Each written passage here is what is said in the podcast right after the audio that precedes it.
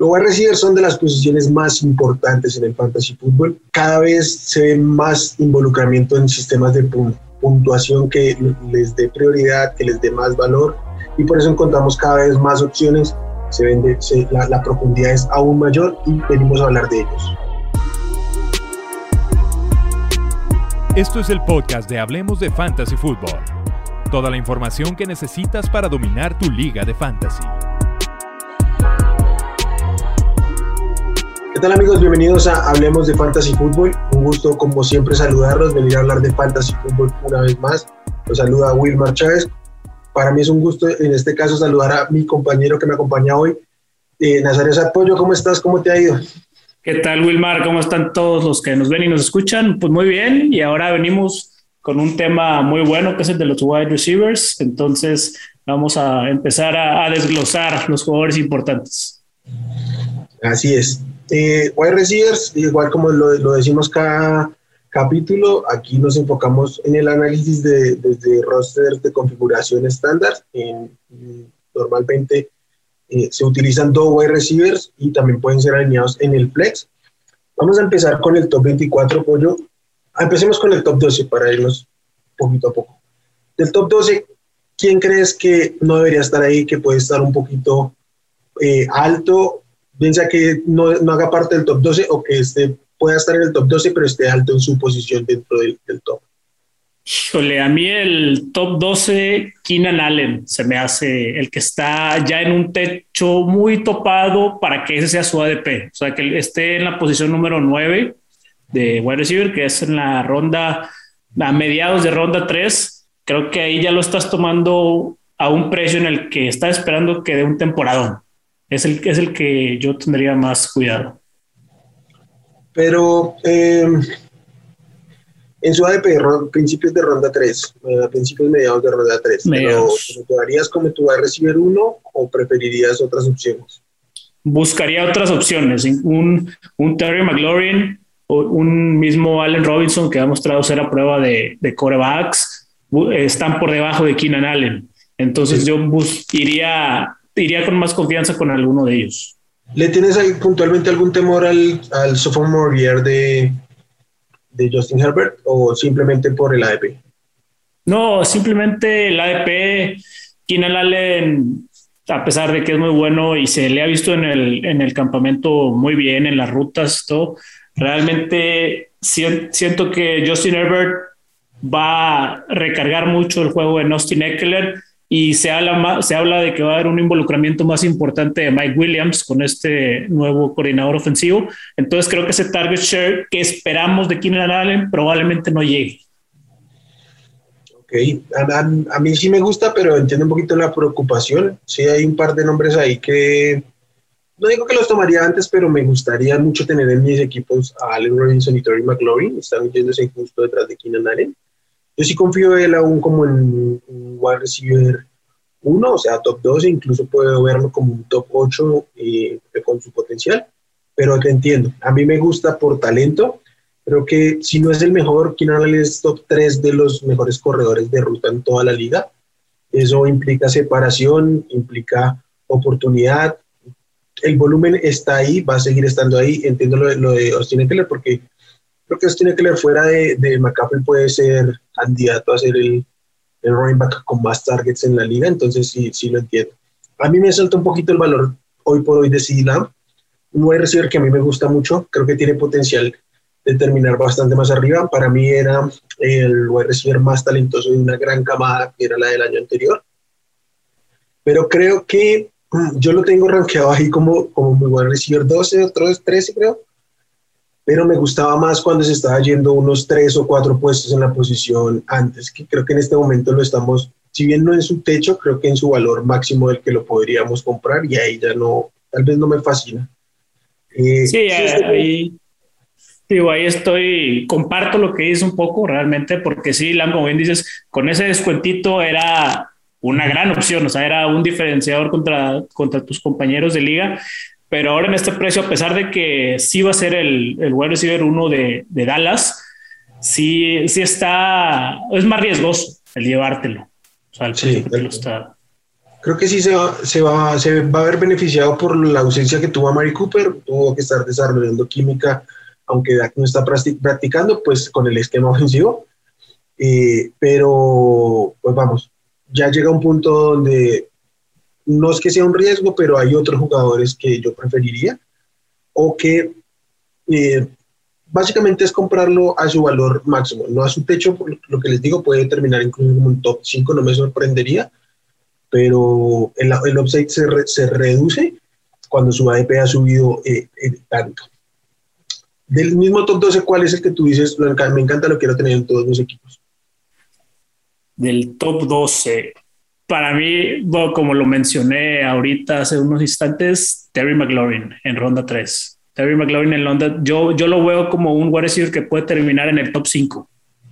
O sea, con, con lo que se espera de este año, esta nueva ofensiva, un Ryan Fitzpatrick que no tiene miedo a soltar el balón profundo, que es algo que ni siquiera hemos visto tanto con Terry McLaurin porque sus corebacks no han sido de ese perfil y sabemos que tiene las capacidades para, para ese tipo de, de pases.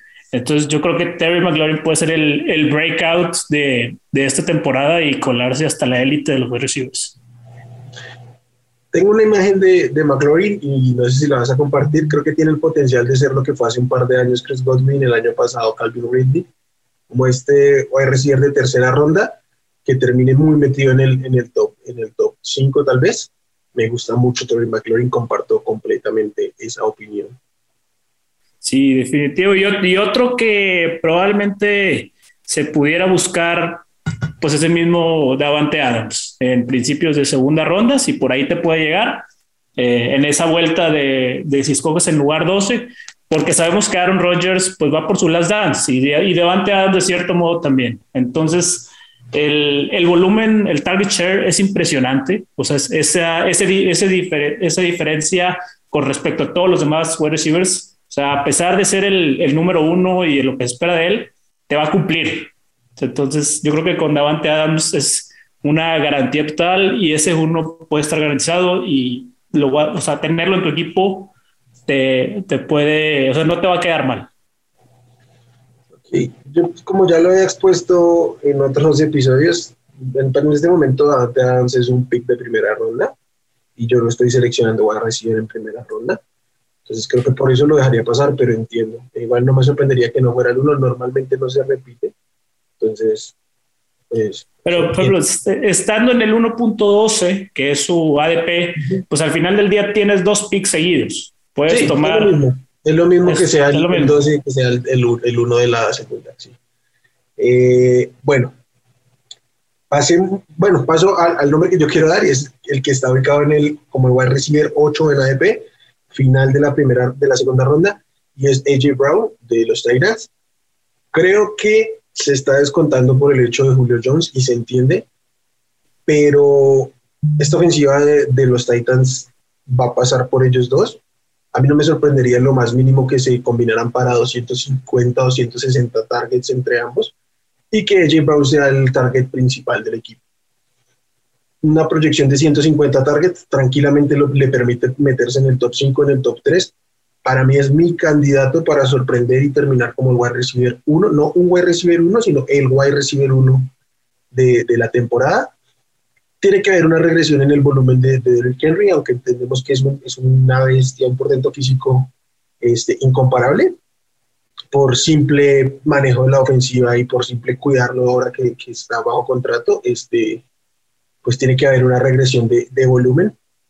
Y el hecho de, de, tener a Julio Jones, si bien puede afectar un poco el, el techo del volumen, porque los targets disponibles en, en, ¿cómo se llama? En Tennessee eran, eran una cantidad absurda, por acá los tengo, en el segundo ya te confirmo, era el cuarto equipo con más targets disponibles, 224 targets, obviamente una parte va a ir a, a Julio Jones, una gran parte, pero también otra parte tendrá que ir a AJ Brown, entonces va a haber volumen, hay mucho talento, van a haber otras áreas, eh, otras armas ofensivas preocupando a la defensiva, entonces me encanta AJ Brown para este año.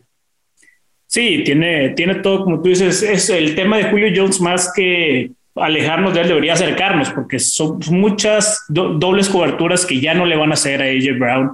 Eh, Anthony Fisher, el tight end, no es una amenaza de targets relevante. O sea, por más que le puedan dar un poco de juego y alinearlo, no, no es ese gran foco ofensivo. Entonces, como tú lo mencionas, sí, no, yo no sé si lo pondría como mi candidato al wide receiver 1, pero al uno de mi equipo sí, sin problemas. Ok, ok. Y pasemos al top 24, los 3 al 24. ¿Cuál nombre te salta ahí que dices, qué carajos hace ahí?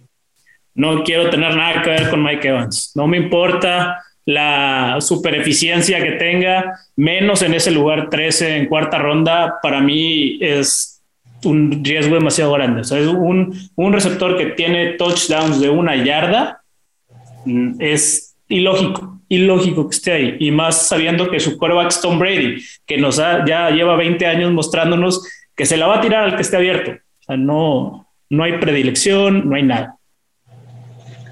Sí, y no solo es que se la, se la va a lanzar al que esté abierto, sino es las armas que van a tener disponibles para que estar abiertas, ¿no? Yo a lo de Mike Evans le voy a sumar lo de Chris Godwin, igual como wide receiver 15 tampoco me gusta, ambos del mismo equipo. ¿Por qué? Porque hay armas ofensivas eh, distintas y mucho más baratas en ese equipo que sin, sin problema podrían equiparar el valor. Es, Antonio Brown, O.J. Howard, Rob Gronkowski, Lona Fournette, Rojo, básicamente no va a haber cómo alimentar a, esas armas y son demasiados, demasiados nombres. Y un colega como Tom Brady, que como bien dices, no le importa a quien le dé el valor, lo importante es hacer la jugada. Entonces, yo también paso, paso de ellos, fuera del top tipo 18, ni siquiera los voltearía a mirar a ninguno de los dos. Otro nombre que yo quiero. Dime. Bueno, yo te iba a mencionar también otro. Mi Kenny Goladay en el 24, no. O sea, y yo estaría contento con él mi equipo si fuera mi receptor 4. no, no, no le tengo nada de fe y viene de una lesión de cadera importante. Va a un equipo que le llegaron un montón de armas, por más que le hayan dado un contrato muy alto. Tiene un coreback que no nos ha mostrado nada con su brazo. Entonces entra en una situación que es un, es un cóctel de factores negativos, como para tenerlo como un wide receiver 2. Ok, ok. Yo comparto parcialmente, creo que está en su valor como recibir 24, de pronto con la lesión de que tiene que se va a tardar, creo que va a perderse dos juegos, eh, lo contaría un poquito más, pero mm, no tiene upside, no le veo upside, no va a tener los targets suficientes. Nunca ha sido un wide receiver de muchos targets, pero sí de mucha eficiencia, y no creo que tenga el volumen suficiente para superar ese, ese valor de ahora. O sea, este creo que es su techo como wide receiver 2 bien bajito su techo techo. Yo el que quería nombrar era Adam Thielen. Ya lo habíamos dicho en otro programa, que fue un jugadores caros. y regresión cantadísima en touchdowns. 14 touchdowns para, para menos de mil yardas es absurdo, absurdo. Y Justin Jefferson viene para su segundo año. Justin Jefferson demostró que es un buen recibir uno de la liga, que es, si no la élite, tal vez un tier 2 de, de talento. Y la ofensiva de Minnesota sigue sin ser una ofensiva fundamentalmente pasadora. Además, debe venir un breakout de tercer año con el Smith, del que seguramente vamos a estar hablando la próxima semana. Entonces, paso de Adam Thielen como va a recibir 18. Lo tendría más bien como el valor que tiene ahora que Nicolai, tipo va a recibir 2 bajo. Entonces, en su, en su ADP, paso de él. De acuerdo. Oye, aquí veo una, un dilema importante que ha habido aquí en el Fantasy, es con respecto a los receptores de los Rams. ¿Quién va a ser el bueno con Stafford? Woods, que está en lugar 17 en la ronda 4, o Cooper Cup. ¿Con cuál te irías más cómodo tú en tu equipo? En un vacío, prefiero a Robert Woods. En el ADP que tienen, cualquiera de los dos me gusta. Creo que ambos van a producir en lo que, en lo que se están estimando, pero por talento y por perfil, creo que el mejor de los dos eh, es, es Robert Woods. Y bueno, eh, también hoy quisiera hacer mención como la estrella o el valor ideal del top 24, Deontay Johnson. Sigue estando en, el ADP que nos gusta de quinta ronda y el, volumen está para que sea un wide receiver 2 alto o estar en ese bordecito de wide receiver 1 bajo. Sí, tal cual. Y el que yo tengo plantadísimo consentido en la casa, DJ Moore, jugador muy estable, tal vez en semanas tan explosivas, pero es un jugador que mm, ya nos acostumbró a superar las 1100 yardas, seguramente esta temporada va a estar por arriba de los 1300, 200 targets disponibles en Carolina. Deben ser unos 100 más o menos para repartir entre los receptores. Creo que sí es un upside Sam Darnold frente a Teddy Bridgewater, al menos en, en agresividad. Entonces me gusta DJ Moore. Para mí que se esté yendo como el wide receiver 23 a finales de ronda 5, no tiene nada que hacer ahí. Al menos una ronda tarde se está yendo DJ Moore. Entonces ese es mi candidato. De este top 24 hay un nombre que quiero tocar sí o sí. ¿Qué opinas de Michael Thomas? ¿Hasta dónde estás dispuesto a dejarlo caer? ¿Cuándo te sentirías cómodo llevando? Mira, justo me hicieron una pregunta, esa pregunta, esa consulta hoy durante la mañana, una, un amigo que estaba drafteando, este, que él estaba en sexta ronda. Y mi consejo fue decirle, déjalo que caiga hasta la novena o décima. Ok. O sea, hasta ahí me arriesgaría con el tipo de lesión, con los problemas que se han reportado que tiene ya con el equipo y con Sean Payton, que incluso se habla hasta de una posible petición de trade de Michael Thomas, lo, reportó Ian Rappaport. Entonces creo que son muchos factores que no, no, no puedes gastar un, un pick ni siquiera medio en él.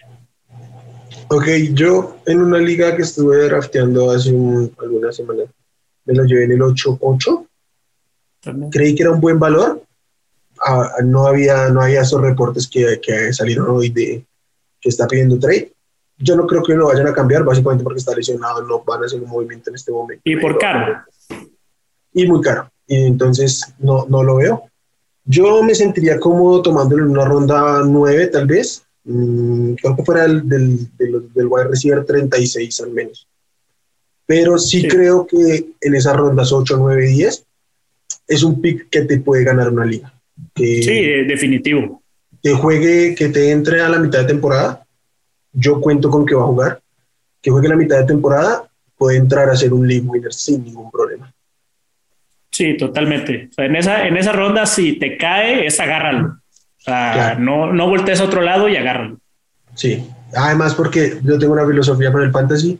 Yo opino que el fantasy se juega para ganar y este es un pick para ganar una liga de fantasy. Pollo, fuera del top 24, ¿quién te gusta para sorprender y terminar top 24, top 12 o hasta donde te parezca. Para terminar en top 24, me encanta T. Higgins. T. Higgins que se quedó afuerita por poco del top 24. Su ADP está en la séptima ronda y realmente va a ser el, va a ser el receptor principal de, de Cincinnati. O sea, los reportes han salido que el mismo Jamar Chase le ha estado costando un poco generar separación en los camps, que está en ese proceso de aclimatación a la liga. Y T. Higgins es, ya, ya está probado en la NFL y probado con talento y ya tiene cierta química con Joe Burrow. Yo entiendo que Jamar Chase es el, el amigo de colegial, la que la química ya está, pero Tijis ya tiene, ya tiene ese proceso más adelantado. Entonces, yo, yo, lo, yo lo veo como un receptor que sí puede colarse al top 24. Sí, me, me gusta el nombre. Lo único que voy a decir no es contradecir nada. Atentos con Jamar Chase. Jamar Chase se va a demorar ligeramente en arrancar porque viene de un año sin jugar. Solo tuvo un año en, en el colegial. Y pues se está aclimatándose, entonces seguramente su inicio va a ser difícil. Atentos a comprar barato a llamar Chase en cuanto sea posible.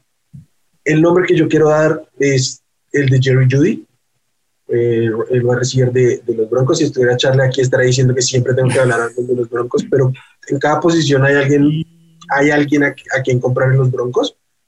Yo creo que Jerry Judy, el tema aquí es puntual. ¿Quién es el wide receiver uno de los, de los Broncos? Corland Soto se está yendo como el uno. Yo creo que se va a recibir uno de la ofensiva de los Broncos, pero no me sorprendería en lo más mínimo y yo apuesto a que Jerry Judy sea el líder de targets y el wide receiver más productivo en esta, en esta ofensiva, que se esté yendo como wide receiver 36, apenas 3 por detrás de, Sutton, de pero por detrás. Yo no sé si para el top 24 creo que podría rondar eso, eh, pero sí me gusta. Es un, un wide receiver con muchísimo talento. El año pasado tuvo problemas de química con Drew y después estuvo recibiendo pases de una porquería de, de pero eh, en su segundo año debe haber una mejora, su corrido de rutas es impecable, entonces a mí me gusta mucho, creo que puede ser un año de explosión para Jerry Gilly. De acuerdo, o sea, yo con Jerry Judy, Jerry Judy lo veo de este modo. Si por algo llega a, ofrecer, a ser Teddy Bridgewater el titular, va a explotar, sobre todo en PPR. Va a explotar y probablemente se meta al top 24. Con Drew Locke, yo lo veo en top 36. No alto, pero, pero sin llegar a ese top 24. Ahí sí vería a Cortland Sutton un poquito más separado de Jerry Judy. No sé si justificando su valor, porque igual está un poquito, es mucha la diferencia entre, entre el valor de ellos dos, pero sí estaría más cantado hacia Cortland Sutton. Ok, ok, ok. ¿Algún otro nombre, tal vez un poco más profundo, que quieras nombrar? Sí, tengo tres, de hecho. Suéltalos, rápido, pero suéltalos. primero, Antonio Brown, como lo mencionamos, ronda 9, el más barato de Tampa y en una ofensiva prolífica, totalmente. Luego, Darnell Mooney, sobre todo si Joseph Fields se vuelve el coreback titular, que esperamos que sea, sería lo más lógico, en ronda 12. Y Corey Davis en la ronda 11. O sea, muy bien pagado para llegar a, ser el, referente del equipo nuevo. Eh, entonces, eh, tiene la experiencia. Se habla mucho de Elijah Moore y todo, pero va, a tener ese proceso. Entonces, primera semana, Corey Davis va a ser el go-to target de, de Zach Wilson. Justamente uno de los nombres que yo traía era el de Elijah Moore. Me gusta mucho, creo que en el slot, ayudándole a un novato, le va a sentar muchísimo. Se ha visto muy bien en training camp, los reportes son maravillosos. Yo sé que en training camp todos los reportes son buenos, pero sí se está viendo bastante bien eh, el Ayamur enfrentando a cualquier tipo de cobertura, entonces me gusta mucho. Eh, un nombre un poquito menos profundo es el de la Vizca Chenol. Mm, mismo caso que Jerry Judy, creo que va a ser el target principal de, de su equipo y no, no se está valorando en este momento como tal. Lo prefiero por sobre DJ Shark por mucho. Entonces, bueno, espero que no suba mucho su ADP con la lesión y los reportes sobre DJ Shark, eh, pero me gusta. Y otro más profundo es otro novato, Terrence Marshall, me gusta mucho, creo que puede ser un jugador que en la segunda parte de la temporada, después de semana 5 o 6, empiece a ganarle mucho del tackle eh, a, a Robbie Anderson, que no es un receptor que a mí me fascine. Preferiría tomar a, a, Terrence Marshall en mi último pick del draft o ronda 14 o algo así, que a, que a, que a Robbie Anderson en ronda 8 o 9, porque no creo que vayan a estar tan separados y creo que al final de la temporada, si bien no a lo largo de la temporada, al final de la temporada vamos a decir, este es el, el segundo receptor del equipo, aunque es el tercer target del equipo, recordemos que está Christian McCaffrey ahí, es el líder indiscutible de la ofensiva, entonces por eso me gusta mucho, y otro que sus reportes son muy buenos, eh, está haciendo pedazos a cualquier defensive back que le pongan, entonces esos serían los, los dos novatos y, y la Vizca. Son buenos. Con el, el Moore, yo estoy de acuerdo. Lo que se ha visto con él tiene muy buena pinta. El tema de Terrence Marshall, especialmente si lo ponen en el slot, que sabemos que Darnold es una máquina de tirar pases al slot, puede, puede ser un gran pick.